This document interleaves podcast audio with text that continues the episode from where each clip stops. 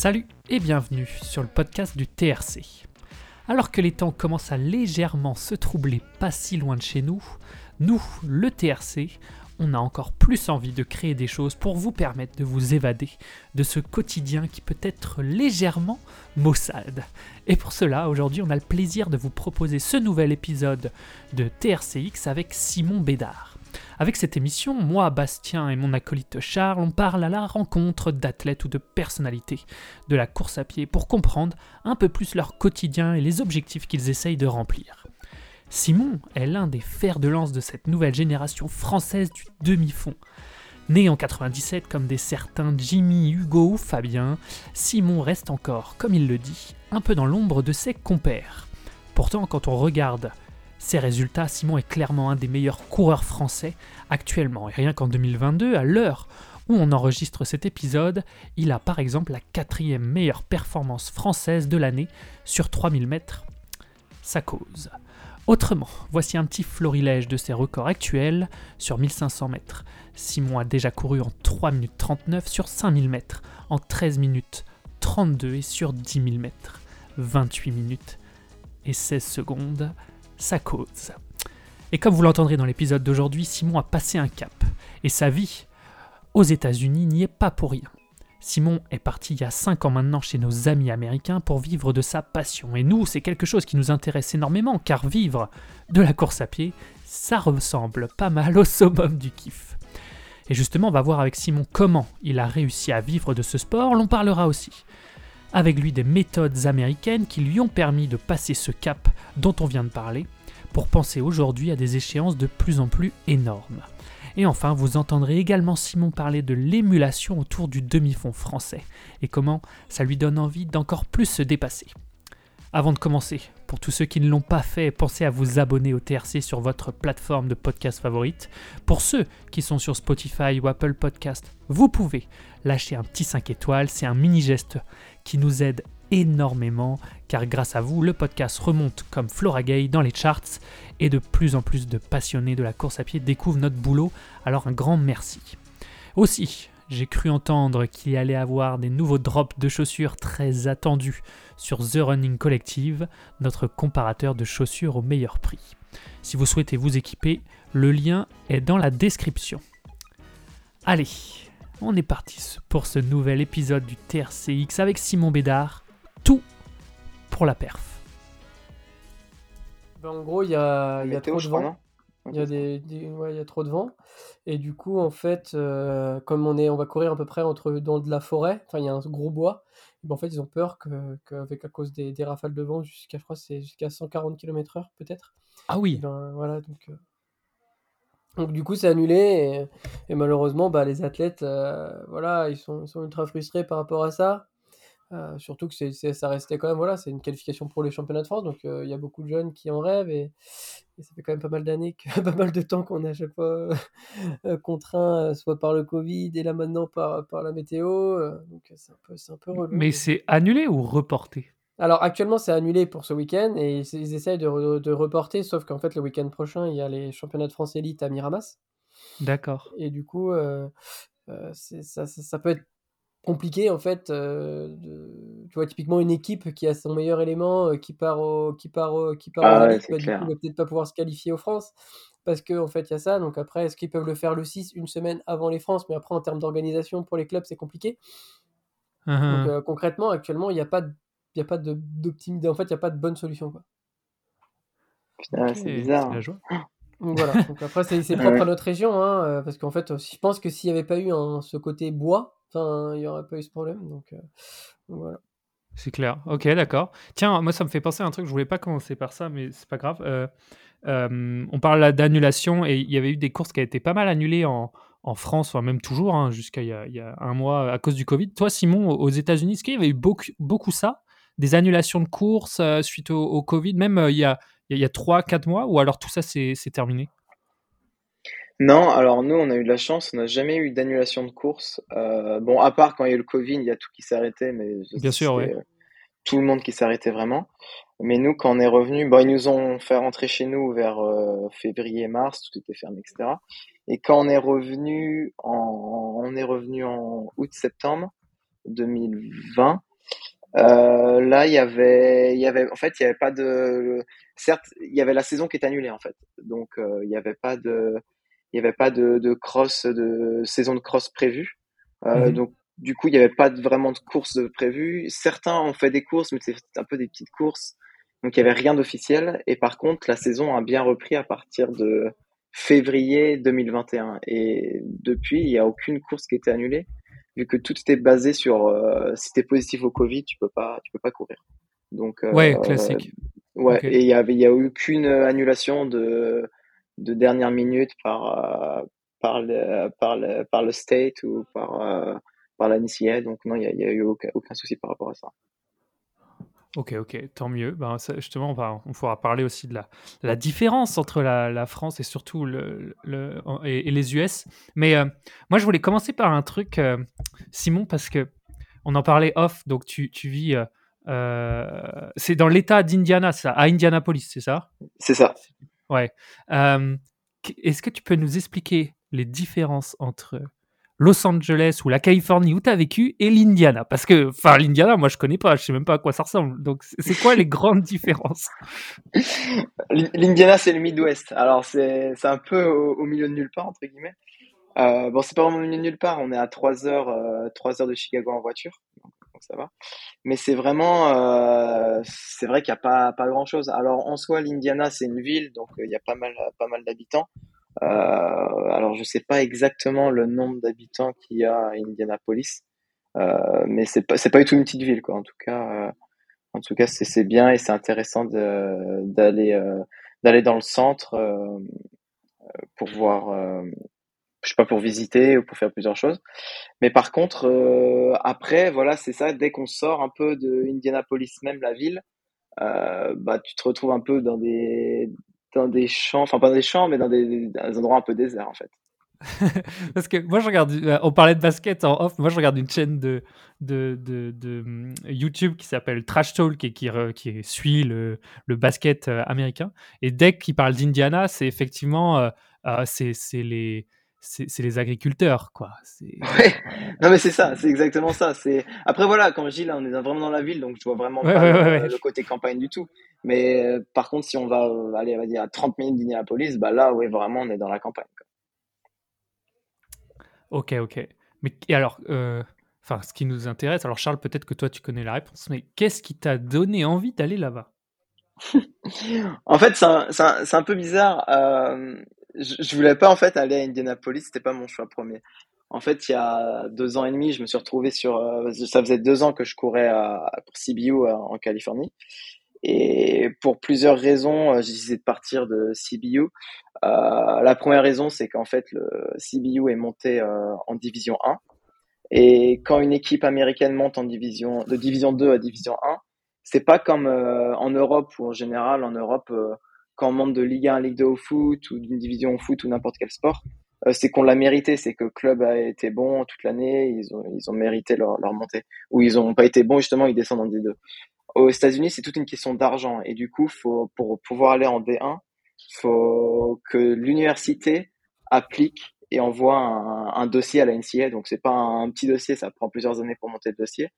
Et il me semble que juste l'application, alors ça va vous choquer du prix, ça coûte 2 millions d'euros. Juste l'application pour. euh, L'application, pour- c'est le, le fait de, de, de pouvoir euh, avoir Voilà. le droit d'envoyer le dossier, quoi, en gros. Enfin, Voilà, les frais juste- de machin, quoi. Voilà, l'en- l'envoi du dossier. Entre guillemets, les, les frais de dossier, c'est de 2 millions. Ah, voilà, que ce frais de dossier, regardé ouais. par Mais après, c'est pour l'ensemble de la l'ensemble des sports d'université. C'est pas propre, euh, Exactement. à, on va dire, à, ta, à ton, Ah, d'accord. C'est vraiment Ok, sur en basket, fait, euh, football basket. américain. C'est tout Ouais. l'université. Par rapport au basket, qui, euh, je pense, je sais pas combien ça, drague, ça, ça, il y a 2 millions d'euros qui sont autour du sport universitaire euh, aux États-Unis, mais je crois que c'est plus que la Ligue 1 peut-être au niveau global. Ah, mais oui, donc, mais euh, c'est- au final, 2 millions d'euros, euh, voilà, c'est, pour un droit de rentrée, ça va. Quoi. Ton salaire, voilà, c'est ton ça. salaire, Charles. Voilà. Ouais. Exactement. Et euh, du coup, c'est pour ça qu'en gros, bah, entre guillemets, tu peux pas donner une application euh, juste comme ça. Oh, je vais monter en D1 cette année. En gros, c'est vraiment un truc assez Ok. solide quand même. Euh, et voilà, c'est par contre toute l'université. Et alors, par contre, je sais pas des, des créneaux, des- du temps exactement pour que pour que ce soit accepté par la NCA, etc. Mais une fois que c'est accepté, et bah quand c'est enclenché, il y a quatre ans où l'école, elle peut pas participer aux championnats régionaux et nationaux. L'objectif de la saison pour cette pour euh, pour l'université, c'est juste les conférences. En gros, ils peuvent pas aller plus loin. Donc en gros, ces quatre ans, c'est un c'est pas un quatre ans de punition, mais c'est quatre ans d'adaptation. Vu que dans le passé, il y a des universités qui sont montées de D2 à D1 et qu'au bout de deux ans, ils se sont dit ah ouais le niveau c'est trop nul, c'est pardon c'est trop nul, c'est trop fort justement, c'est trop dur, on n'arrive pas à, survivre là-dedans, donc on veut redescendre en D2. Donc justement pour éviter ce, hmm. cette espèce de d'échelle D1 D2, enfin ceux qui font le yo-yo, euh, justement, l'application est de 2 millions. Enfin, après, il faudra vérifier les chiffres, mais c'est autour de ça, c'est cette échelle à peu près. Et, euh, et du coup, il faut, il faut, un truc assez solide, quoi, et, un dossier assez solide. Et par contre, voilà, bah, du coup, vu que moi, ma deuxième année, on est monté en D1, et il restait encore trois ans euh, que je sois en D1 et que je puisse pas aller aux régionaux et aux nationaux. Et l'objectif en NCA, bah, c'est pour, pour, se qualifier aux, aux nationaux, quoi. Du coup, c'est mhm. une des raisons que j'ai voulu partir. La deuxième, c'était qu'il y a eu un nouveau coach quand on est passé de D2 à D1. Et je m'entendais pas du tout avec ce coach-là. Il me faisait régresser plus que progresser. Euh, et on s'est pris la tête plusieurs fois. Et la troisième raison, c'est qu'aussi, bah, je voulais voir, je voulais voir autre chose, un, nouvel environnement, et, et voilà. Quoi. Après, pour ton information, Bastien, euh, CBU euh, avait un peu un, historique avec, euh, avec, les, avec les Français. il n'y a pas une Française actuelle là? Il y a pas En fait, il y a plusieurs. Donc il y a un Breton, je crois. Il y a Florian Le Palais. Florian, c'est ça. Qui est, qui est là-bas, qui a fait deuxième aux Europes en espoir sur 10 000 mètres. C'est ça, 10 000 mètres? C'est ça, ouais. Il y a. Alors je crois que c'est plus, c'est Megan Et... Renault. Émilie Renault. Émilie Renault qui est présent. Et auparavant, avant, avant Simon, il y avait Valentin Robert je crois c'est ça qui était là-bas? Ouais, c'est ça, ouais. Voilà, donc, et puis toi, tu étais avec Pierre-Louis de Tourbe et Bérénice. Alors, j'étais avec Pierre-Louis, j'étais aussi avec euh, Bérénice. Elle était aussi là-bas à Sibiu. Et est-ce que tu te rappelles, euh, enfin, je sais pas si tu t'en souviens, Simon, euh, qu'on avait, fait, qu'on avait fait les écoles de commerce ensemble? Ouais, mais c'est si, un oral on avait fait un oral à Caen tous les deux pour rentrer en école de co. Et je me rappelle, je, ouais, je, suis pas sûr d'aller aux États-Unis. Bah, tu vois, t'étais bah, genre en mode tout petit. Et puis là, maintenant, je te fais putain, ouais, le mec, quand même, il est passé de ouais, je sais pas si je vais aux États-Unis à, à quasiment être en NCA, en NCA One, fait partie des leaders français, alors qu'à l'époque, voilà, on était tous les deux dans notre petite voiture, aller faire un oral d'anglais, et putain, je sais même pas si on va réussir à faire l'oral d'anglais. D'ailleurs, j'avais une, une, bien mauvaise note à cet oral, je m'en rappelle. J'étais ramassé une tôle. Ah, c'est vrai que ça remonte à, ça, ça remonte à, tu vois, tu dis, putain, voilà, il y a, y a, une vraie, il y a une vraie évolution, et, euh, et, en tout cas, enfin, quand je, quand je repense à ça quelquefois, je me dis, euh, voilà, hein, c'est, c'est, super ce que tu as fait en tout cas. Je tiens, je tiens à te féliciter. Est-ce que ah, Bastien, tu pourrais pas lui faire un peu un petit récap de ses chronos quand même Parce que voilà, euh, euh, notre coureur favori du dimanche, Bastien, est-ce que ces chronos te parlent Non, avant ça, avant ça, Simon, est-ce que tu peux juste nous expliquer, parce qu'on a parlé de Division 1 et de hum, NCAA, est-ce que tu peux expliquer ce que c'est? Parce que peut-être que tout le monde ne, ne connaît pas et, n'est pas familier avec ces, ces termes-là. Alors, euh, aux États-Unis, euh, le sport universitaire est très très important. Du coup, chaque école, vraiment, mais toutes les écoles, donc quand je dis les écoles, c'est-à-dire euh, les écoles, l'université, on va dire, après plus de 18 ans, toutes les écoles universitaires, ils, ont, ils ont un pôle athlétique. Donc en gros, il y a plusieurs sports. Donc il peut, alors ça varie en fonction, mais en gros, plus ou moins tous, ils ont tous le basket, football américain, euh, le soccer, parce que là, le, le football en France s'appelle le soccer ici. Euh, il peut avoir du volet, donc aussi bah, track and field, donc l'athlétisme. Euh, il peut avoir la natation, après ça varie, il y a du baseball, softball, enfin bref, il y a, il y a pas mal de sports. Et du coup, euh, chaque université est donc là, il y a plusieurs euh, plusieurs ligues. Donc la, la, la, la, grosse ligue, c'est NCAA, donc la plupart des écoles. Alors je sais pas les shift exact, mais je pense que les trois quarts des écoles sont NCAA. Après, il y a aussi NAIA, c'est encore une autre ligue. Et, je crois que c'est tout. Alors je crois qu'il y en a une troisième, et NG, quelque chose comme ça. Alors je sais pas exactement ce que c'est, mais vraiment la, la, la, la grosse, c'est NCAA. Et c'est là qu'il y, a le, il y a le vrai niveau. Et du coup, il y a D1, D2 et D3. Euh, alors le le Détroit, il y a le problème de Détroit, ou alors il y a une règle, il me semble, il n'y a, pas de, bourse en fait. Donc personne n'est en bourse en Détroit. Donc, je crois que ça, c'est la règle de Détroit. Et après, il y a D1, D2. Euh, c'est presque pareil, il y a juste quelques, euh, quelques règles qui changent des règles d'éligibilité par rapport à l'âge. Alors vous allez l'entendre par le raccord qui sera pas nickel. On a eu une petite coupure avec Simon et les États-Unis. On relance tout de suite le record. Ouais, tu peux, enfin, tu peux, tu, t'expliquer en gros que la NCS c'était le la, première division euh, de, de l'universitaire, c'est ça? Ouais, en gros, je crois qu'il y a plusieurs divisions. Alors, il y a NCAA, NAIA, et je crois qu'il y a un truc NGAA ou quelque chose comme ça. Mais en gros, la, la, la majeure, euh, la, la, division la plus importante, c'est la NCAA. Euh, c'est celle qui a le, plus d'écoles qui sont inscrites dedans et c'est celle où il y a le plus de, de, de niveaux. Quoi. Et après, c'est divisé en trois, en trois divisions. Il y a D1, D2 et D3. Alors Détroit, il me semble que la particularité de Détroit, il n'y a aucune bourse. Donc en gros, personne ne peut avoir de scholarship. Donc, euh, enfin, de scholarship athlétique. Euh, mhm. Voilà. Et D1 et D2, c'est un peu pareil. Euh, il y a juste quelques différences d'éligibilité dedans. en fonction de l'âge, etc. Mais D1, D2, c'est à peu près les, mêmes règles. Mais par contre, bah, la, la, différence entre D1 et D2 en général, c'est la densité et le niveau. Donc c'est surtout ça. Quoi. Et toi, es, ça veut dire que tu as, une bourse pour courir? Ouais, voilà. En gros, euh, j'ai une bourse euh, donnée par l'école, donnée par le pôle euh, athlétique. Donc, le, le pôle, j'ai une bourse par mon coach. Donc, c'est mon c'est Butler athlétique qui me paye en gros enfin qui, qui me donne la bourse en fait ça vient pas de l'école ça vient de ça vient ça vient de l'école en gros mais ça vient du du pôle athlétique donc du pôle euh, cross-country and track. Mais est-ce que ça, ça englobe juste, euh, en gros, ta, ta vie scolaire ou également tu as, la petite, en gros, tu as, ton lot, c'était nourri, logé, blanchi ou si tu as, en gros un, supplément pour ta vie de tous les jours? Ouais, alors tout dépend du contrat que tu signes, ce que l'école t'offre, etc. Donc ça, varie en fonction. Bah, il y en a, tu, tu peux entendre, à moi, j'ai une bourse à 80%, une bourse à 50%, une bourse à 100%. Donc ça dépend. Euh, moi, personnellement, j'ai une bourse à 100%. Donc 100%, ça comprend euh, l'école, euh, donc tout ce qui est livres, euh, ça comprend aussi la nourriture, le logement et l'assurance. Donc en gros 100%, j'ai vraiment bah, rien à payer. Quoi. Ah ouais, c'est assez sympa quoi. Voilà. Ouais, c'est sympa. Quand, quand on dit 80%, en gros, 80% c'est qu'ils te payent tout l'école et tu as juste toi à payer le logement et la bouffe, ce qui est un peu comme en France, un peu entre guillemets. Quoi. Et ça, comprend par rapport à ton niveau quand tu pars, ou c'est vraiment en gros, euh, c'est comme tu arrives à un entretien d'embauche et euh, tu convaincs euh, une personne de dire bah voilà, moi je vaux tant, j'ai le potentiel de ci, et tu fais un entretien d'embauche, ou c'est en gros bah voilà, c'est déjà défini par rapport à, une grille de niveau? Ouais, bah en, gros, il n'y a pas vraiment de grille de niveau, c'est en fonction du coach. Donc le coach veut faire son équipe. Le coach, alors ça dépend. par exemple, je vais prendre le coach d'athlétisme. Il a, par exemple, alors je sais pas exactement, mais je crois qu'il a 8 full scholarships pour l'équipe de gars et il a, il a 45 athlètes. Et du coup, il distribue ses 8 scholarships comme il veut. Donc après, il peut dire, ah bah, moi, je veux prendre 5 athlètes en full scholarship, donc je vais prendre 5 scholarships. Il me reste 3 scholarships et je vais diviser ces 3 dernières scholarships pour, par exemple, 9 personnes. Et du coup, ces 9 prochaines auront un quart de scholarship. Un, tiers, pardon. Un tiers de, pour chaque. Donc en gros, c'est la, la compète quand même.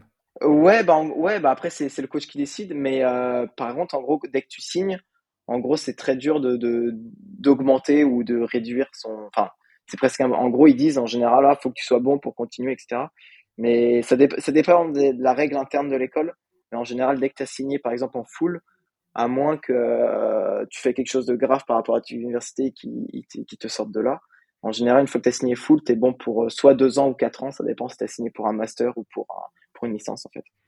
Ouais, ça se reconditionne euh, pas tous les ans ou t'as pas, tu rentres pas, en, compétition tous les ans, des trucs comme ça. Non, non, non. Euh, par contre, ceux par exemple qui sont pas en, full scholarship, donc en, bourse complète, eux, ils peuvent par exemple, ils peuvent avoir quelque chose dans le contrat ou alors il peut avoir un accord oral avec le, le, prof, pardon, le, coach qui dit que si par exemple, bah, si toi tu t'arrives à te qualifier en NCAA D1, et bah on revalorisera ta, ta, ta, bourse et tu pourras monter à 100%, etc. Du coup, c'est vrai que c'est intéressant. Euh, moi, je prends l'exemple, je connais un peu Marta Cass euh, personnellement, et je sais qu'il aide beaucoup d'athlètes euh, à partir aux, US. En fait, le fait d'avoir des gens, bah, soit comme toi, qui sont déjà sur place, qui ont une expérience, ou Martin, qui a créé une société qui permet vraiment d'aider les gens, en fait, ça, ça, aide ça vous aide vraiment quand, quand vous partez d'avoir bah, voilà, ces petits tips avant de signer un contrat avant, ou, ou pas? Ah bah ouais, mais moi je pense du coup ce qui est non. Alors moi personnellement du coup j'étais pas parti avec Martin, je m'étais un peu euh, démarré un peu tout seul. Mais l'avantage de Martin c'est que lui il a un réseau en fait et en, en fonction du niveau de l'athlète, lui il va essayer de d'emmener l'athlète dans la meilleure école pour lui.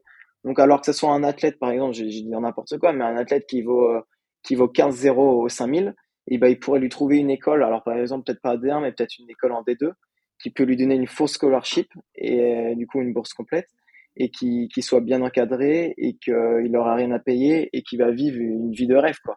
Alors Mm. que si quelqu'un s'il a un autre un autre athlète qui va je sais pas qui va courir euh, 13,50 et ben il va essayer de l'amener bah pareil en- il va trouver une école en full scholarship avec euh, bah, peut-être une, une école un peu meilleure mais enfin un, niveau un peu meilleur mais l'avantage c'est que lui il va savoir où amener la personne quoi.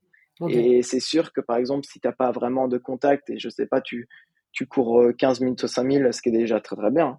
Mais par exemple, bah, si tu commences à contacter les écoles, euh, certaines, par exemple, les, les grosses D1, eux, ils vont même pas te répondre vu que ça leur intéresse pas, alors qu'il y en a d'autres, ils sont vraiment intéressés par ton profil. Et c'est vraiment l'avantage de Martin, quoi.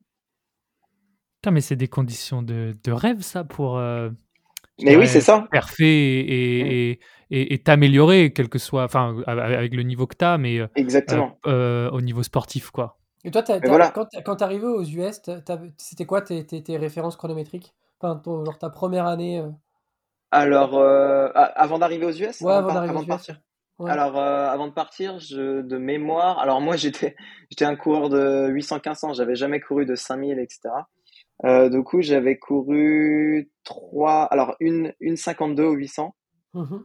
euh, 351 ou 350, quelque chose comme ça, 350, 351 euh, au 1500.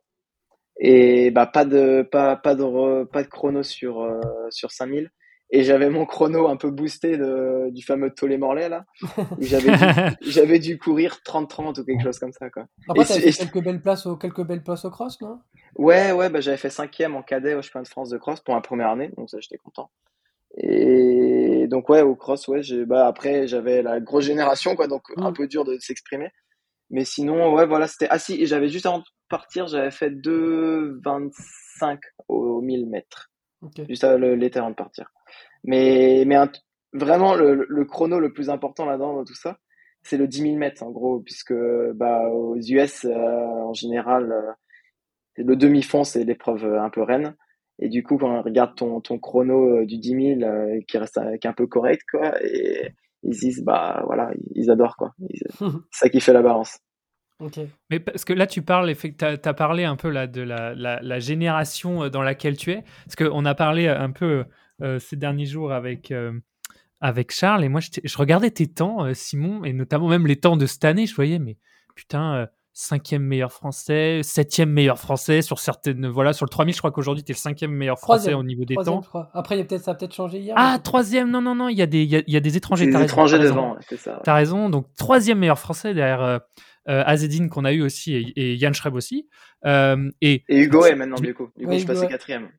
Ah, d'accord, ok. Voilà. Et, et ben, je me disais, mais pourquoi on n'entend pas parler de Simon Tu vois? Et, et est-ce que c'est le fait que tu sois loin Euh, Est-ce que peut-être que tu, je sais pas, que tu communiques moins? Qu'est- Qu'est-ce qui explique ça euh, selon toi? Ou alors est-ce que je suis en train de dire une connerie? Euh, non, non, non, je pense que je pense que t'as raison. Après, bah, moi, je pense, je pense pas que le fait d'être loin, ça fait la différence, puisque les chronos sont là. Après, voilà, je manque juste la saison de cross, c'est tout ce que je manque, parce qu'au final, l'été, je suis là pour les élites, donc il y a Mhm. pas, y a pas de souci pour ça. Euh, et je rentre même l'hiver des fois, donc je peux courir des quelques courses l'hiver. Non, je manque juste la saison de cross. Euh, peut-être, bah oui, on entend moins parler de moi, puisque bah les crosses bretons, bah du coup, je peux pas les faire. Euh, donc en gros, je sais qu'il y a une grosse communication sur les crosses, euh, surtout avec le TRC. Bah voilà, c'est des, comme on dit, des crosses, c'est c'est la base, hein, c'est la base de tout. Euh, donc euh, donc je, je loupe à chaque fois cet événement qui que je regarde chaque année, surtout grâce à vos lives et que j'adore. Donc euh, merci à vous. Et euh, et du coup oui, ça ça me donne envie. Donc voilà pour euh, pour ça. Et sinon après, bah je pense que je suis un peu dans l'ombre bah, des meilleurs Français de la grosse génération. Quand tu vois Hugo ou alors Jimmy ou même Yann, euh, enfin c'est c'est c'est vraiment costaud. Et, et le problème c'est que bah moi étant jeune, j'ai jamais été, on va dire, j'ai jamais fait des bons chronos. Et j'ai commencé entre guillemets à être bon il y a, on va dire, euh, passer un cap il y a, il y a deux ans, on va dire entre guillemets. Donc, euh, donc je pense que c'est pour ça, quoi. Après, bah voilà, j'ai du retard sur les sur les gars de ma génération qui eux sont bons depuis qu'ils ont 16, 17, 18 ans. Et euh, mais après, je pense pas que je sois des années-lumière d'eux, donc. Euh, bah non, bah, bah c'est pour ça que je demande en fait. C'est vraiment pas négatif, c'est plutôt positif. Je te dis, j'étais là, j'ai vraiment envoyé ça. Je crois que j'ai dit, mais il est, il est, il est, super chaud en fait. Non, je crois que en fait, nous en Bretagne, on le connaît bien parce qu'on bon, on a, on a fait beaucoup de beaucoup. Bah, voilà, la, Bretagne, c'est une terre de, c'est une terre d'athlétisme, et on se connaît un peu tous entre entre athlètes bretons. Et du coup, c'est sûr qu'en Bretagne, il a une belle aura. Puis on a aussi une culture de, une culture d'aller à l'étranger. Enfin, il y avait euh, Sébastien Jaraba euh, qui était parti il y a quelques années, qui était déjà un breton qui était parti, euh, qui était parti aux UCS, c'était l'un des, premiers. On avait Arsène Guillorel qui était parti aussi avant. Donc, on, en fait, on a, on a beaucoup de nos, nos meilleurs athlètes bretons ont tendance à partir aux États-Unis. Quoi. là, on a Maël Gouillette, par exemple, qui vient de partir. Il y a Lohan Brivet qui va, qui va également partir. Il y a Bourse, je crois, de, de Trégueux-Langueux qui va partir. Donc souvent, en fait, voilà, ça a été c'est une, mode euh, vraiment euh, importante euh, en Bretagne, ce frais de, traverser l'Atlantique pour passer ce cap. Bah ouais, c'est ça. Et c'est surtout que les conditions ici sont, sont toutes réunies pour. Donc, alors que c'est pour ça que, voilà, quand, quand on se dit, il y a cinq ans, quand on a fait avec Charles les, les, les concours pour les écoles de commerce, et bah, mon plan B, c'était les écoles de commerce en France, mais mon plan A, c'était vraiment d'aller aux États-Unis pour concilier études et courses à pied. Et euh, puisque j'avais pas envie d'arrêter de courir et j'avais envie de continuer mes études. Et en le problème en France j'ai l'impression que bah faut faire un peu un choix entre les deux. Euh, comme on voit les meilleurs français bah soit ils font vraiment quelque chose de très adapté pour leurs études euh, ou alors euh, ou alors ils arrêtent et ils se mettent à courir ou alors il y a vraiment y a, sinon il y a le contraire quoi c'est on arrête de courir pour se concentrer sur les études et, et le taf quoi donc mmh donc c'est sûr c'est pour ça que j'ai décidé d'y aller et j'avoue, j'avoue, depuis que je suis aux États-Unis, bah, j'ai dû manquer deux, trois sélections équipe de France. Malheureusement, j'ai dû refuser puisque je pouvais pas rentrer en France. Euh, comme là, j'ai dû, je crois qu'il y a deux, euh, 10 km, les, les fameux 10 km euh, qui se retrouvent en septembre-octobre, euh, que d'ailleurs Rennes euh, organisait là, où ils faisaient les sélections équipe de France. Bah, du coup, j'ai dit que je pouvais pas, je pouvais pas y participer. Et la plus récente, c'est on m'avait, j'étais sélectionné pour euh, les euh, la Coupe d'Europe par équipe cet été, et j'ai pas pu, j'ai pas pu aller parce que je devais courir le, le 3000 et j'ai dit que bah que je pouvais pas vu que ça tombait en même temps que les NCAA regionals. Euh, du coup, euh, du coup, voilà. Oui, du tu te dois de, de, courir pour ton pour ton université, je suppose. Enfin, ah oui, voilà, bah je peux pas. Voilà, surtout bah les regionals, c'est ce qui amène au NCA euh, nationals, donc je peux je peux vraiment pas oublier. Enfin, je peux pas je peux pas faire une impasse sur ça, quoi. Donc ouais, c'est ça. Après, t'as quand même eu les équipements. T'as quand même eu les équipements une fois. Je me rappelle quand t'étais en jeune, t'avais fait une sélection en salle, un match. Ouais. Ouais, c'est ça. J'avais fait un match international. Ah ouais, ça, ça compte. Ouais. Au moins, t'as eu l'équipement, quoi. Comme dit Lilian Thuram, au moins, t'as as eu l'équipement, quoi voilà, c'est ça, c'est ça. Mais, tu parlais d'avoir euh, passé un cap, euh, euh, Simon, il y a 2-3 y a, y a ans. Est-ce que ce cap, tu l'as passé grâce au, bah, au fait que tu sois parti outre-Atlantique ou est-ce que tu penses que tu l'aurais passé en restant en France? Très sincèrement, je pense que si j'étais resté en France, j'aurais pas passé ce cap. Et est-ce que d'ailleurs tu peux nous expliquer qu'est-ce que c'est le cap? Ça veut dire quoi pour toi d'avoir passé un cap? Euh, bah c'est juste en fait, je pense en fait le fait d'être aux États-Unis, ils mettent vraiment tout en œuvre. Euh, T'as juste à courir et il y a tout qui suit derrière. Alors qu'en France, bah, je, un truc tout bête pour ma première sélection en France, bah, à un moment j'étais à, mon IUT et j'ai dû louper une seule journée. Alors on est parti très tôt le vendredi matin, on est revenu très tard le dimanche euh, dimanche soir et j'avais loupé la journée du vendredi et ce vendredi-là j'avais un contrôle. Et j'étais allé voir euh, enfin un examen. Et j'étais allé voir ma prof et je lui dis bah vais louper cette semaine etc et ce qu'elle m'a répondu euh, elle m'a dit euh, je m'en je m'en fous que tu loupes ou pas tu auras un zéro je dis bah désolé mais j'ai j'ai une sélection équipe de France. Je m'en fous t'as une sélection équipe de France. Moi j'ai mon examen qui est demain. Si tu le fais pas tu auras un zéro point et et, et c'est ça le problème. Alors qu'en en France enfin en France pardon aux États-Unis Ici, ben, on a des examens qu'on loupe puisqu'on part en compétition. Des fois, on part en compétition du, du mercredi, on revient le samedi soir, donc on loupe trois jours de cours. Euh, la prof fait ah, pas de souci, euh, on fera ça ou alors t'inquiète pas, tu fais pas cet examen, on, on trouvera un arrangement. Enfin, c'est vraiment tout est mis en, en, œuvre autour de nous pour pour qu'on perf en fait. Et euh... aussi la culture de la culture aux États-Unis, c'est que le, en fait, il y a différents pôles. Il y a le pôle, par exemple, d'excellence scolaire, mais aussi la valeur de la, de l'université peut être liée aux équipes sportives. Ouais, c'est ça, ouais. C'est aussi ça la différence. Alors qu'en France, euh, le sport universitaire, il apporte rien. Alors que si Ah, par des, contre, des gens, euh, bah, tu sors de, de HEC, euh, et les mecs sont contents qu'ils voilà, ils vont regarder qui euh, travaille à l'État, qui travaille dans les grandes, qui est de ci, de ça. Alors qu'aux États-Unis, c'est oh, LeBron James, il vient de, de telle université, C'est ça. Paul George, il vient de là-bas, euh, Mm. euh, même en même en été, Parker Simpson, il vient d'Oregon. euh, euh, tu vois, en fait, c'est une culture de dire voilà, il y a un lien toujours lié au sport avec leur université. En Ah, France, bah euh, oui. tout le monde, Ah, personne non, mais sait c'est sûr. vient, quoi. Ah, non, mais par, par exemple, alors je sais pas si vous avez regardé le Super Bowl. Bah si, ils sont tous présents. C'est ça que j'avais en tête. Ils sont tous présentés avec leur université. Voilà, alors c'était chacun nom, prénom, il dit, ah bah, moi je viens de Oregon, moi je viens de machin, moi je viens de machin. Enfin, chacun disait le nom de son université. Et c'est assez impressionnant, quoi. Et, Ouais, euh, il y a un fort attachement quand même. euh. Ah, mais oui, oui. Et puis, par exemple, mais tout bête, hein, moi je vais des fois, bah, je vais me promener, enfin, pas me promener, je vais faire des courses, etc. Donc, moi, des fois, bah, soit j'ai le blouson de Butler sur moi, j'ai un truc avec un bulldog, parce que nous, c'est notre, notre logo, c'est un bulldog. Il y a des mecs qui viennent me voir, il fait Go Bulldogs, allez Butler. Enfin, les mecs qui viennent me voir, il fait bon courage et tout. Enfin, bravo. C'est pareil qu'avec le, le- le- les t-shirts TRC, euh, Charles. Ouais, Bah, Tu exactement, ça, voilà. Tu sais que eh, Simon, même même ce que je vois souvent, tu vois, j'ai fait une séance euh, euh, mercredi, euh, j'ai même vu ton bulldog sur la piste, quoi. Même il vient jusqu'à il vient il vient jusqu'à la piste d'Auteuil, quoi. Ah, excellent, ça, c'est Adrien, ça. Exactement.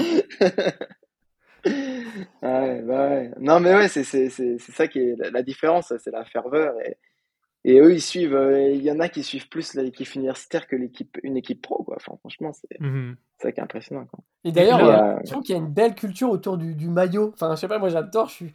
Enfin, bon, on n'est pas, on est moins adepte que- qu'Antoine Provost sur, sur la qualité des vêtements, etc. Mais je, je trouve que, voilà, tu vois, le, le maillot de, de, de, de, de l'Oregon, enfin, de, de l'Université d'Oregon, enfin, waouh, tu vois, il, ouais, il claque. euh, Il y tous les a. maillots, moi je regardais là, et tous les maillots d'NCA, moi j'ai regardé, il fallait les acheter. euh, Je sais même pas, on peut pas ils ont des boutiques dans leur, dans leur université. Moi, je me rappelle quand j'étais au Ah oui, déjà, j'avais des boutiques pour aller acheter mes, Ouais. nos, nos, nos, nos maillots. Ah oui, non, on a une boutique, c'est on a même deux boutiques, c'est assez grand. Hein. C'est bah, elle est aussi grande notre boutique, elle est aussi grande que la boutique du Stade Rennais, tu vois, pour, euh, pour comparer. Ouais, Pour comparer. ouais, Mais euh, euh, ouais, ouais, ouais, c'est vrai que le style, le style est important. On sent qu'il y a un truc, tu vois. Mais par contre, est-ce que vous avez été obligé de porter, parce que je sais que chaque université en fait signe un contrat euh, entre guillemets d'exclusivité avec l'université, enfin comme les clubs de foot finalement, ils ont un contrat euh, équipementier. Mais est-ce que euh, d'un point de vue euh, toi personnel, tu peux tu peux porter ce que tu veux du coup, ou t'es t'es lié en fait au contrat de l'université? Euh, alors, je suis lié en contrat à l'université quand je suis à, à l'entraînement ou en compète. Euh, donc, par exemple, si je suis en compète, euh, alors là, c'est le truc le plus important. Quand tu es en compète, tu dois forcément avoir que des trucs Butler et Nike quoi, sur toi. Quoi. Donc, c'est c'est obligatoire. Mais par contre, là, aujourd'hui, maintenant, tout de suite, je peux porter n'importe quelle marque. Si je vais me promener dans la ville, je peux porter n'importe quelle marque. C'est pareil pour les réseaux sociaux. Je fais ce que je veux tant que je suis, tant que je suis, je suis pas dans l'enceinte de, de Butler en soi. D'accord. Et euh, on, on a parlé pas mal là de la, de la culture, du, du style et tout ça, mais concrètement, euh, en, en termes euh, même d'entraînement, euh, c'est quoi Est-ce que tu vois des.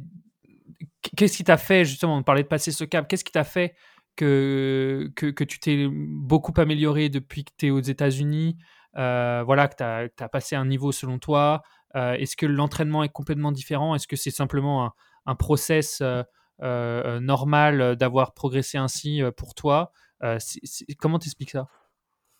Ouais, je pense moi c'est vraiment un changement d'entraînement et moi c'est ce que j'aime, j'aime bien. Euh, en fait en France je faisais vraiment éno- énormément de, de qualité, vraiment, donc euh, coureur de 8-15 quoi. Et ce qui m'a fait passer un cap, bah, je pense c'est comme vous dites, hein, c'est la borne, le seuil, quoi, le tempo, tout ça quoi. Et euh, c'est vraiment c'est c'est c'est ces trois trois choses là qui m'ont fait passer un cap. Et euh, et c'est ce qui quand je suis arrivé dès ma première année en 2017 c'est vraiment faire des bornes. Alors, euh, moi, mes footings, alors, en France, mon, mon- mes footings, c'était 12, 12 km à 5-0 kg, toujours pareil. Euh, faire quelques séances et je faisais jamais de long run, etc. Alors que quand je suis arrivé aux États-Unis, euh, je crois que mon plus long run que j'avais fait en France, ça devait être 16 km tout seul, quoi. Alors que là-bas, c'est un 16 km, c'est genre bah, le, le fameux 10 miles, quoi. C'est 16.2 point 100. Mhm. Et euh, c'est eux, c'est un footing normal. Genre, quand on fait un footing, c'est 10 miles, c'est 16 km. Et du coup, bah, ça change, quoi. C'est, c'est ça qui, qui fait la différence. Et commencer à faire des longs runs, quoi. Et, euh, et, c'est vraiment ça, en fait. C'est, euh, je dirais, commencer à faire des footings assez longs, donc 16 km. Euh, plus faire des longs runs. Donc, euh, des longs runs, j'ai commencé vraiment à en faire quand je suis arrivé ici à Butler. À CBU, mes longs runs, c'était que 20 km. Alors ici, à Butler, euh, ça peut aller jusqu'à 28 km.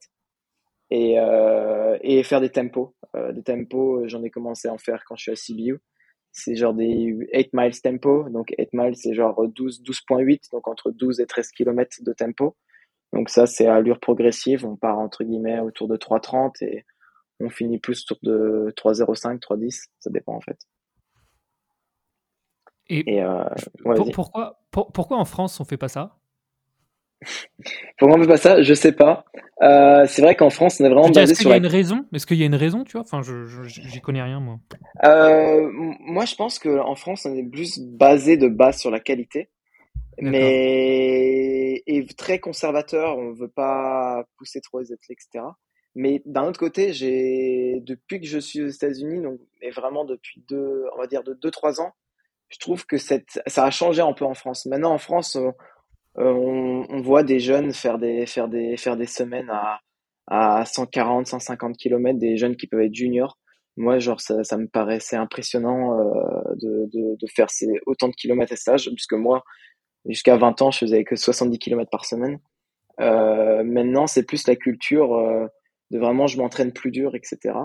Et je pense, plus, plus tu fais des, des bornes, donc plus des, des, des longs runs ou des tempos, etc., surtout des tempos, tu as besoin d'avoir du monde avec toi. Alors, je sais que tout seul, euh, moi, rien que quand je rentre en France, juste un mois, faire des tempos ou des longs runs ou tous mes footings, c'est dur en fait tout seul. Donc le fait d'avoir un groupe, euh, ça, ça, ça aide beaucoup. Mais je pense qu'en France, on est plus basé sur, sur la qualité que la quantité.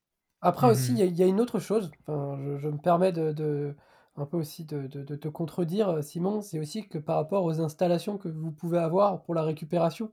C'est-à-dire que, bah, je sais pas, mais je vois sur certaines universités, vous avez de la cryo, vous avez des, des bains froids, des bains chauds, euh, un peu les mêmes infrastructures que peuvent avoir l'INSEP. Vous avez des kinés, enfin, vous avez une- un truc qui vous permet en fait d'avoir une récupération optimale, qui vous permet en fait de plus facilement ch- enchaîner les séances.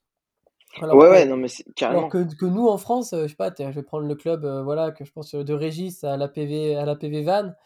Il aimerait, je pense, que tous ces athlètes puissent faire euh, 100 bornes, 120 bornes par semaine, sauf que bah, ils vont avoir leurs devoirs. euh, comme tu disais, ils sont pas facilités avec, euh, avec, leur, avec soit leur travail, soit leur université. Ils n'ont pas les infrastructures qui leur permettent de mieux récupérer. Et du coup, bah, en fait, tu si tu bornes trop, bah, en fait, la blessure est beaucoup plus, beaucoup plus facile. Ah non, mais c'est vrai. Mais tu vois, bah, tu vois, excuse-moi, mais c'est débile ce que je vais te répondre, mais ça, en fait, ça me paraît banal. J'ai quand même, rien que pour te dire, j'ai oublié l'infrastructure que j'avais à l'instant, tu vois. Et c'est vrai que quand je, quand je compare, en fait, ça devient banal pour moi, mais c'est pas du tout banal, puisque je sais, c'est quand je vais rentrer en France et même quand je rentre l'hiver, c'est horrible, puisqu'il y a rien pour récupérer. Mais ici, voilà, il y a, il y a, y a des kinés qui sont disponibles de, de 9h du matin jusqu'à 18h le soir. Tu vas voir les kinés quand tu veux, tu as un massage quand tu veux, tu as, voilà, t'as de la cryo. Enfin, la cryo, c'est c'est des bains froids ou t'as des bains chauds. Tu as le fameux Normatec, là, qui, qui compresse tes jambes. Euh, t'as, t'as, t'as, t'as tout, quoi. C'est, c'est, c'est vraiment, c'est, ouf, quoi. En fait, en France, hormis l'INSEP, il n'y a aucune insta. En fait, l'INSEP, c'est un peu la seule université américaine euh, en France quoi, qui est aux capacités voilà, des, athlètes. Quoi.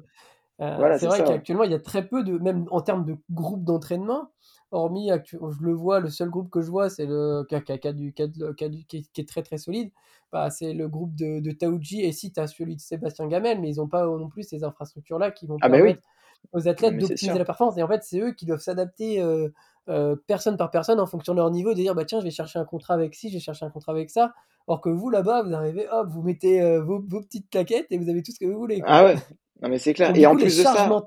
charges mentales, elle est, elle est pas là en fait. T'arrives, tu, Ah oui, non, mais, cours.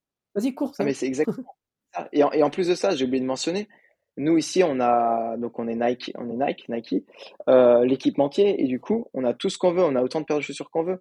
Donc moi là, euh, si je, je trouve que mes, euh, mes, mes Pegasus 37, mes, mes traîneurs sont, euh, sont, euh, sont un peu usés, je vais voir le coach et je peux en avoir une nouvelle paire, le lendemain j'ai une nouvelle paire. Et en fait, c'est ça l'é- l'équipementier. Je sais que bah, en France, c'est aussi un problème. Par exemple, si tu fais vraiment des bornes, euh, la chaussure, faut la changer presque tous les deux mois. Si tu fais par exemple des semaines à 150, euh, t'arrives très vite à, à, 600 km au bout de deux mois, quoi. Ouais. Et, tu vois, moi j'avais j'avais une question par rapport à ça. Enfin voilà, comme on, se connaît un peu, et je sais que c'est ta dernière année, ta dernière année du coup aux US, non, c'est ça? Ouais, c'est ça. Donc, euh, je sais pas si Bastien, tu connais un peu le, système des US ou pas? Euh, par rapport à le nombre d'années d'éligibilité, etc. Si ça t'intéresse de, discuter, mais je trouve ça très intéressant. Euh, ah, vas-y, vas-y, comment, en fait on, comment en fait ça se passe un, on va dire un circuit universitaire euh, aux États-Unis, Simon? Alors, en gros, quand tu finis le lycée, normalement, donc là, j'ai parlé en, en, D1, vu qu'en gros, justement, en D2, il y, a des, règles un peu différentes, mais c'est un peu la même chose. Euh, tu as 5 ans en fait quand tu as 5 ans pour utiliser ton éligibilité. Sur ces 5 ans, par exemple, si je prends euh, l'exemple de euh, track and field et cross country, euh, du coup, il y a, y a une saison fall, donc ce qui est l'automne, c'est entre août et décembre, euh, août et fin novembre, c'est cross country. Entre décembre et mars, c'est c'est la saison indoor. Et entre avril et début juin, c'est la saison outdoor, donc piste en extérieur. Et en gros, euh, sur ces cinq ans, on peut utiliser quatre, quatre fois euh, chaque, euh, chaque sport. Donc en gros, en général, ceux qui arrivent après le lycée, il y a en gros, il y a, une année de red short. Donc red short, ça veut dire qu'une année où t'es pas obligé, où tu ne cours pas, tu t'entraînes avec l'université, tu fais tout, mais tu peux juste pas aller en compétition avec l'université. Euh, donc sur ces cinq ans, euh, tu as quatre fois où tu peux utiliser ce sport. Donc en général, la première année, ils aiment bien les freshmen, justement freshman, ce qui veut dire première année, sophomore, c'est-à-dire deuxième année, junior, c'est-à-dire troisième année, et quatrième année, ça s'appelle senior. Et euh, tu as cinq ans pour utiliser cette, éligibilité. Du coup, en général, la première année, tu aimes bien redshirt puisque tu dis, bah, les quatre, les quatre prochaines années, j'utiliserai toutes mes, toute mon éligibilité. Euh, mais en gros, tu as, as 5 ans et tu peux pas aller au-delà. Donc, en gros, moi, je suis arrivé à ma cinquième année et, euh, et je peux pas aller. J'aimerais bien aller plus loin, mais c'est impossible d'aller plus loin. On peut pas faire 6. Quoi. Et, donc, c'est quoi, quoi les prochaines étapes pour ah, toi ouais. je me laisse parler. Ah, et bah, c'est la grande, grande question. Moi, je sais que toi, tu as la volonté de, de rester aux États-Unis. Enfin, euh, tu m'en avais parlé déjà, que tu aimerais bien rentrer dans une team pro euh, aux US, c'est ça? C'est ça. Alors, le, le, le, rêve, entre guillemets, ça serait de réussir à trouver une, équipe pro aux États-Unis. Donc, c'est pour ça, parce qu'en gros, le gros avantage entre les États-Unis et la France, c'est que Là-bas, tu rentres dans une team et c'est un peu la continuité de, de la entre guillemets. Tu as des teams, Nike, donc Track Club ou euh, Nike Oregon Project, enfin voilà. Euh, tu as, une équipe Adidas, euh, tu as une, une équipe Tillman Elite qui est partie d'Adidas, tu as l'équipe Puma, tu as l'équipe New Balance, tu as l'équipe Oka, tu as, as, vraiment plein, plein, plein de teams. Et vraiment, là, c'est vraiment, tu rentres dans la team, tu as un coach, tu as un coach assistant, tu as un kiné, enfin, je sais pas exactement, ça dépend en fonction des teams et tu as vraiment un groupe autour de toi. Donc, euh, je sais pas, il y, a une dizaine de gars, une dizaine de filles, et ils vivent plus ou moins dans un même endroit, dans une maison. Et euh, ils partent par exemple euh, trois mois en stage à Flagstaff. Après, ils descendent pour faire une compète. Après, ils repartent là-bas. Après, bah, il y en a qui leur objectif, bah, c'est c'est les Europes. Du coup, ils rentrent un peu en Europe. Mais vraiment, tu as un groupe, tu as tout qui est autour. Et tu es sponsorisé par les par ce, cette équipe. Bon, par exemple, si l'équipe par exemple Oka, bah, tu avec le groupe Oka, tu es, fourni Oka et t'es es payé par euh, par l'équipementier, etc. Quoi. Alors qu'en France, j'ai l'impression, bah, quand on prend par exemple les, les, les meilleurs athlètes en France, euh, il y a par exemple y a Jimmy, il y a Hugo. Par exemple, par exemple Hugo S, c'est le bon exemple. Lui, il est dans un groupe d'entraînement, mais c'est pas l'agrément Nike puisque lui, il est avec des mecs d'Adidas, etc. Donc là, c'est lui, il a un contrat privé, je pense. Alors, euh, je sais pas, je vais pas discuter avec lui, mais il doit avoir un contrat privé avec euh, un contrat avec directement avec Nike, et lui, il va s'entraîner dans un groupe d'entraînement. Après, Alors vous, ce qui, ce qui est compliqué aussi. Pardon, je t'ai coupé. Non, vas-y, non, mais c'est ça. Vas-y, vas-y. Non, mais en fait, ce qui est compliqué, c'est que. Je crois qu'on en a, j'en ai déjà discuté avec plusieurs euh, athlètes, euh, athlètes qui sont aux États-Unis, c'est qu'en fait, vous, en tant que Français, vous ne pouvez pas prétendre à un contrat américain. Vous devez être, avoir un contrat IMIA. Mais après, vous ah. pouvez réintégrer une team. Voilà, alors c'est difficile. Alors je sais que voilà, en gros, ils privilégient plus les Américains parce qu'en gros, bah voilà, c'est ils privilégient moins, c'est moins les étrangers, c'est plus les Américains, ce qui est normal. Et du coup, ouais, c'est un peu dur. Alors je sais qu'il y en a certains qui ont des contrats avec euh, en France, donc certains. Je, alors je sais pas comment ça se passait. Il y avait Rudolph Levis qui était avec Puma. Qui et était aussi... Ouais, et Emeline, et du coup, elle est, je sais qu'elle a un contrat avec. Euh, avec Puma France. et là, elle a intégré le, le, groupe Puma pour s'entraîner là-bas. Après, j'en connais d'autres. J'en connais un autre. Je connais des, des Anglais. ils ont vraiment le, ils sont anglais, mais par contre, ils ont vraiment le, je crois que c'est vraiment un contrat Puma américain, parce que lui, il est vraiment fort. Il a gagné les NCAA 10 000 mètres. donc, donc voilà. Bah, même aussi le, le, dernier, là, celui qui a battu le record d'Europe du 5000 mètres en salle, il est Bowerman. Ouais, euh, c'est Mark Scott, si je me trompe pas. Ouais, c'est ça. Et du coup, lui, il est. Ouais. Alors lui, il doit avoir un contrat Bowerman aussi, ouais. Donc euh, voilà. Après les, voilà, c'est ça, les, les tout meilleurs meilleurs, ils arrivent à avoir des contrats directs, mais un mec qui, qui, qui est un peu fondu de la masse comme moi, euh, je pense pas qu'ils offreraient des, des, gros contrats. Donc c'est pour ça, c'est c'est un peu c'est un peu flou pour le moment, euh, mais l'idéal, ce serait de rester aux États-Unis pour continuer à s'entraîner. Euh, sinon, bah faudra rentrer en France et essayer de trouver une structure et joindre un groupe d'entraînement en France, puisque c'est impossible pour moi de m'entraîner tout seul. Je, je, vois bien déjà quand je rentre l'hiver, juste un mois, c'est une galère pas possible pour m'entraîner juste pendant un mois. Alors euh, m'entraîner à l'année euh, solo, euh, je pourrais pas du tout. Donc, donc voilà. Du coup, est-ce que tu as signé du coup, enfin, on a vu sur les réseaux que tu avais commencé à communiquer autour de du coup de la marque Oka Oneone. ouais. Du coup, tu as tu as prévu du coup après ton du coup après ton année universitaire de courir avec avec cette marque? Ouais, et ben alors je suis en contrat, je suis en contact avec eux. Euh, j'ai j'ai signé en gros un, un, un contrat un contrat d'image vu qu'il y a une nouvelle euh, une nouvelle règle qui est passée aux États-Unis. Avant c'était vraiment un contrat amateurisme aux États-Unis vu qu'il y en a beaucoup qui se sont plaints, surtout les footballeurs américains qui brassent des millions pour l'université, ils peuvent pas toucher un centime. Du coup il y a une nouvelle loi qui est passée vu qu'ils sentaient que la NCAA euh, des joueurs voulaient quitter la NCA pour passer pro pour se faire beaucoup d'argent, vu qu'ils perdaient leur temps entre guillemets à NCA.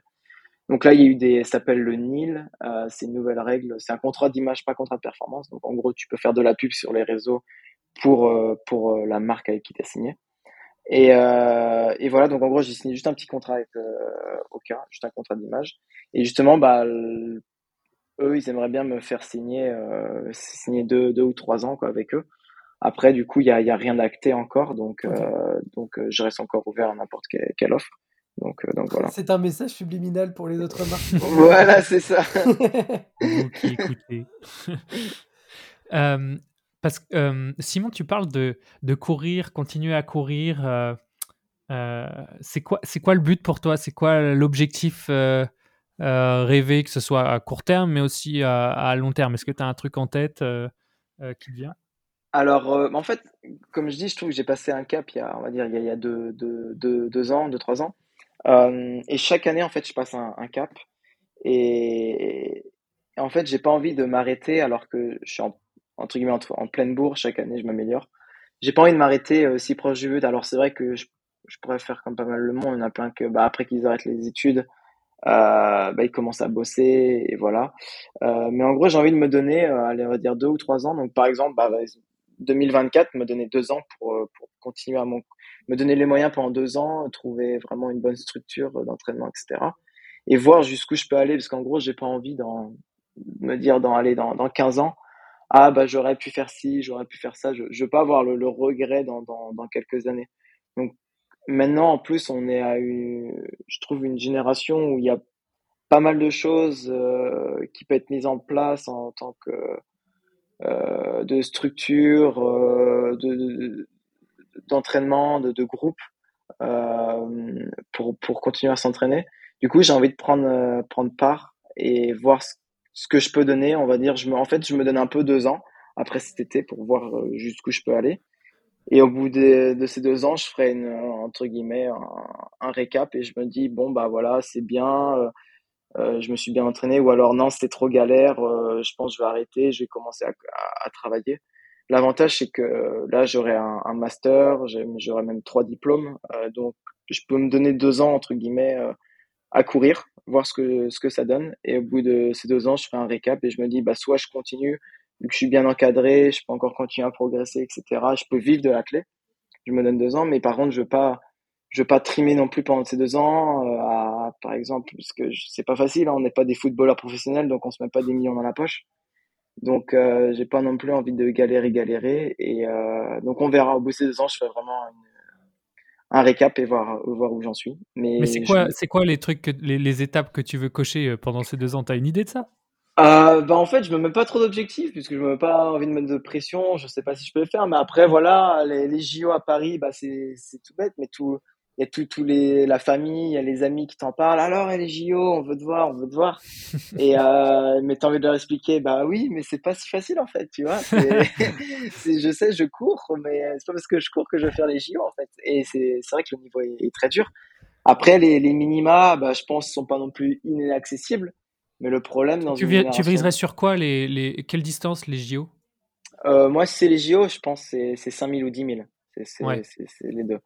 C'est euh, 1500, non. De toute façon, c'est bouché. Même, de toute façon, mais le problème, 5000, 10 000, même, ça commence à se boucher petit à petit, vu en fonction de la génération. En fait, moi, ce qui me fait peur, limite, c'est même pas parce qu'en gros, si je progresse chaque année, euh, mathématiquement, ça peut les faire les minima autour de 13-10, ça peut être possible, en fait. Mais le, le Les problème, minima sur 5000 c'est 13-10, c'est ça? C'est passé à Ou- 13-9 là d'ailleurs, je crois. 13-9, ouais, ouais, 13-9. Et ouais, toi t'es à pour les- pour les minima. 13-32 le record, c'est ça? Ouais, 13-32. Donc euh, deux ans, je me dis, c'est pas non plus euh, quelque chose d'impossible, c'est pas 12-45, quelque chose comme ça, ou même le, le 10 000, et si je m'améliore, c'est passé 20, euh, 27-28, donc 27-30 entre guillemets. Euh, c'est pas non plus inaccessible. Mais le problème, c'est est-ce que j'arriverai dans les trois meilleurs Français euh, pour, pour y passer, quoi. Donc, euh, Oui, parce qu'il y a ça, il y a ça. voilà, euh, c'est ça.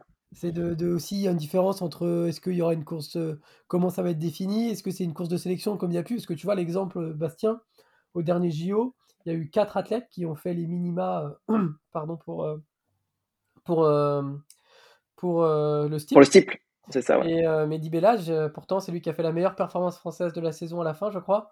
Et il n'a pas participé. Bah, c'est euh, comme l'histoire avec, euh, avec euh, mes dix frères. C'est ça, Mais, exactement. mais, Ouais, euh, mais c'est ça, le marathon aussi. Tokyo était un peu différent parce qu'il y a eu ce décalage d'un Ouais. an et euh, ils Mm. ont regardé les anciens résultats et pas les nouveaux, ce qui était un peu chelou. Alors bon, pour après, le peut c'était pas ça. Pour le steeple, il y avait Ah, c'est vraiment, vrai pour le c'était vraiment ouvert et, euh, et en gros, c'était, il y avait juste en gros euh, si- euh, Djibril Bredrani qui était sélectionné à coup sûr, si voilà. Et, Mhm. et, euh, le- les trois autres, en fait, ils pouvaient euh, prétendre à une à une sélection, quoi. Mais du coup, ils ont- Bah voilà, c'est c'est ça le problème en fait, c'est que surtout le demi-fond français, euh, je pense, il n'a pas été aussi haut depuis des années en fait. Quand je vois le, par exemple, si on regarde les JO, il y avait trois athlètes sur 800, trois athlètes sur 15, bon, deux sur 5000, un sur 10 000, mais trois sur marathon. Euh, donc euh, il y a sur le sprint, il n'y a pas autant de, de monde, etc. Non. Même sur les sur les lancers et, et sauts. Donc euh, donc ouais, le, le, le, le demi-fond français se porte bien et le niveau euh, monte en fait. Même je sais pas si vous avez fait attention aux minima pour les indoors, euh, sur, par exemple sur 3000.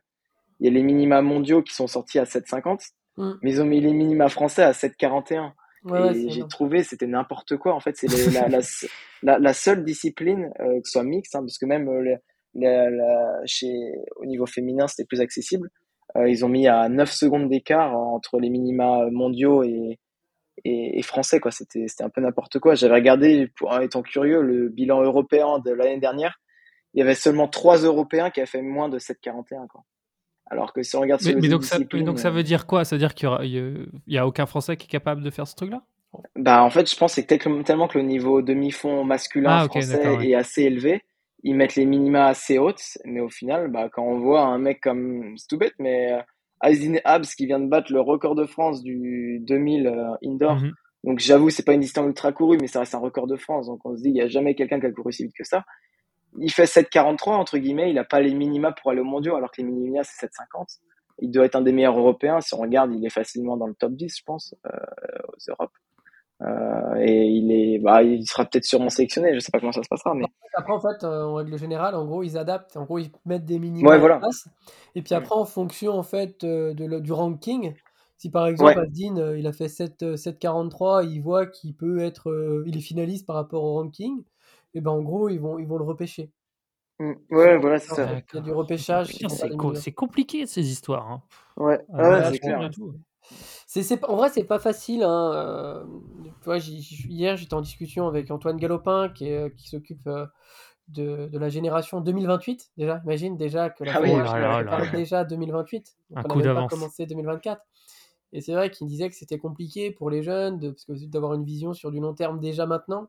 Euh, puis tu vois, même il me parlait de compétition, tu vois, il me parlait de compétition, essayer de trouver euh, la possibilité de, de mettre en place des, des compétitions pour rassembler les, les athlètes entre eux et optimiser la performance, quoi. Et il disait que voilà, il y avait, en fait, il y a tellement d'enjeux entre bah, être en gros donner un peu aux associations, aux présidents de clubs, satisfaire la ligue, satisfaire la Fédé pour les championnats de France, satisfaire les organisateurs, on va dire les gros organisateurs de courses. Et en fait, à la fin, bah, en gros, si tu satisfais tout le monde, et ben en fait, bah, tu auras toujours des malheureux, quoi.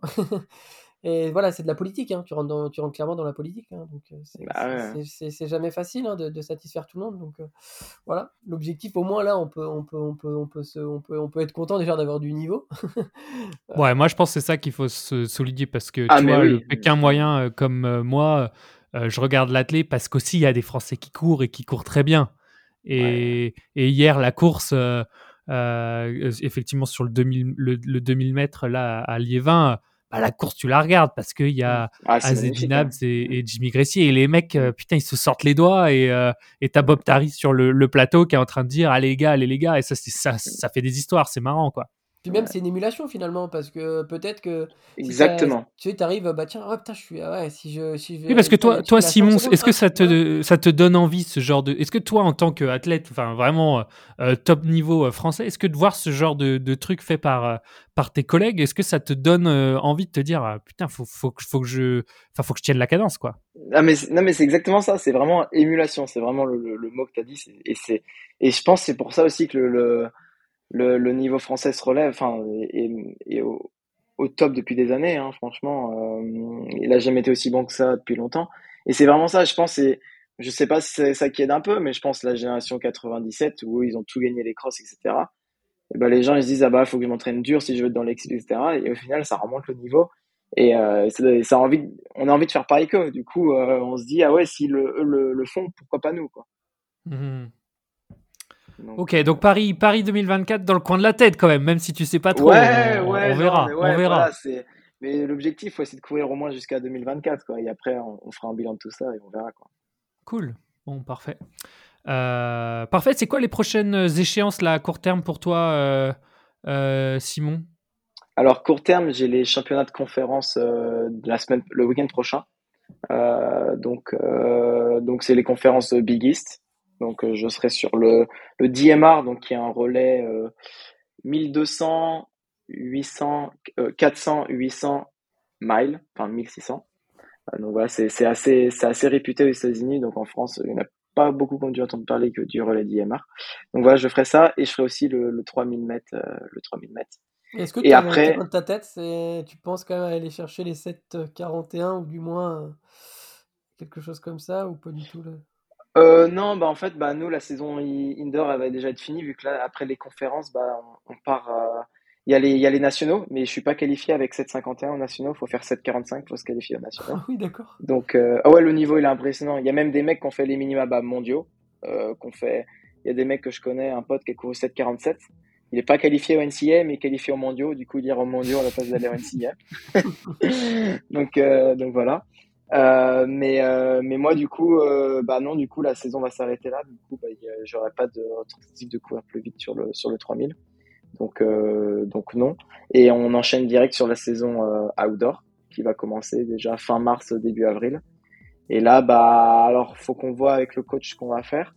mais je me, je me, je vais me focaliser surtout sur 5000 mètres. Donc, l'objectif, c'est battre mon record et courir autour de 13-20, 13-25 c'est vraiment l'objectif. Et aussi, peut-être, alors si on prévoit, alors c'est pas sûr à 100%, mais j'aimerais bien courir le 10 000 mètres, donc aller à Stamford, euh, qui est dès le 2 avril. Euh, donc, ah, tu, euh, favorises la coupe, tu favorises pas la Coupe d'Europe en Bretagne? Bah, j'aimerais bien, mais en fait, c'est que le, problème de la Coupe d'Europe, c'est que c'est tôt dans la saison pour moi. moi, je vais pas rentrer avant, avant le 10-15 juin. Donc, j'ai juste pour rentrer pour les élites. Donc ça va faire comme l'année dernière, ça va, je vais pas pouvoir rentrer pour la Coupe d'Europe. Euh, donc euh, donc euh, je pense pas. Alors après, je sais, bon, sait jamais ce qui va se passer, mais mais je pense pas que je vais pouvoir. Après, l'objectif c'est de courir un gros chrono à Palo Alto, quoi. J'aimerais même passer sous les 28 minutes, si c'est possible. Et, et, le gros objectif de la saison, bah, c'est les championnats NCAA qui sont autour du 10 juin, quoi. donc se qualifier, quoi, ce qui va être dur. L'année dernière, je peux passer pour une place, donc ah oui, c'est vrai. Cette année, j'aimerais bien, j'aimerais bien y aller. Et après, bah, rentrer pour les élites, qui sera juste 15 jours après, quoi, fin, fin juin. Et l'objectif, bah, être le plus en forme possible pour faire un top 5, voire un podium si c'est possible. Bah, si normalement, si, si, tu fais tout ça, je crois que, que, les records de Bretagne vont tous être effacés. Ah ouais, oui, oui, bah ouais, ouais, ouais ça, ça, passera avec. Ouais. c'est vrai que là, on, on, parle de sans trembler du menton, de chrono, putain, bordel, ça. Ouais, c'est. Ça trace ça. Ça fait, ça fait ça laisse rêveur, mais en fait, c'est là qu'une nouvelle fois qu'on voit que. Enfin, je prends l'exemple d'un Simon, d'un Florian Palek ou même d'un Maël Sico euh, qui, est, qui, est, proche de nous. C'est c'est qu'en fait, une nouvelle fois, c'est toujours le travail qui paye, c'est la persévérance et, euh, et la régularité euh, dans, dans, le travail qui, qui fera, qui, qui fait qu'en fait, on passe des caps et naturellement, en fait, on prend confiance et, et, et ça nous permet en fait bah, d'aller plus vite en course et non de bah oui, vouloir franchir. Et si en fait, tu vas aller trop vite et dire ouais non, c'est pas normal que je passe pas, ben en fait non, c'est normal qu'à un moment il y a un moment de stagnation. Ah bah oui. Mais, mais, voilà, après ça, voilà, quand tu, quand tu, quand tu, voilà, quand arrives à passer ce, ce, ce cap comme tu l'as dit. Après, bah, en fait, c'est bon, tout roule. Quoi. Voilà, c'est ça. Parfait. Putain, bah, Charles, c'était, c'était digne des plus grands, ça, cette, euh, cette conclusion. Je l'avais pas préparé. Hein. bah, en tout cas, Simon, un, un grand merci d'avoir accepté l'invitation. Un grand merci d'être euh, euh, venu sur le, le, podcast aujourd'hui pour parler bah, un peu de toute cette expérience euh, chez nos amis euh, américains. Euh, en tout cas, je sais pas pour Charles aussi sûrement, mais on a appris plein de trucs et bah, on te souhaite le, le tout meilleur bah, pour la saison qui vient, la saison qui est en cours, et, et mais aussi pour, pour la suite. On, bien entendu, on, on, suivra ça de, de très près. En tout cas, en bah, tant merci que breton, beaucoup. En tant que breton, on sera, on sera toujours là pour te soutenir et, et te mettre en avant le, le plus qu'on qu qu peut pour que tu, tu brilles autant que, que tous les autres. Ah, ça fait plaisir. Merci à vous, c'était bien sympa. J'ai adoré faire ce podcast et, et, voilà, le fameux TRC, j'adore le suivre, je le regarde tous les jours. C'est une nouvelle vidéo ou, ou, un nouveau post, mais ouais, en tout cas, merci Top. à vous. Bah, merci Simon. Et ben, Merci Simon. Euh, à plus. Bo bo bonne journée, parce que chez toi, il ouais. donc chez nous. Donc, euh, euh, et, et, et, à plus. Voilà, allez, salut les gars. Salut. Ciao.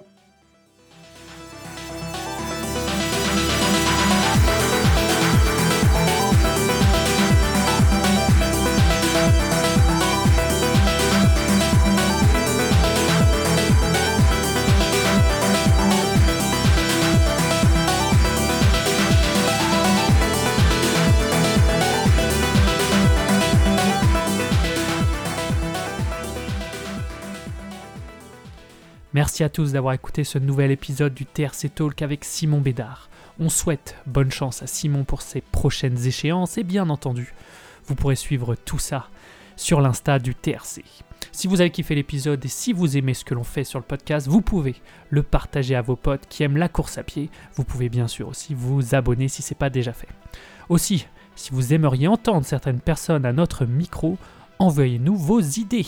Avec Charles, nous sommes en train de préparer les prochains invités et thématiques du podcast, donc c'est le bon moment. N'hésitez pas directement sur Instagram ou tous les autres réseaux sociaux du TRC, on lit tout ce que vous nous envoyez. On se retrouve dans 15 jours pour un nouvel épisode et d'ici là, pensez à bosser pour Parfait. Pas vrai, Gilali Entraîne-toi dur pour ta mère. C'est ça? Kenavo.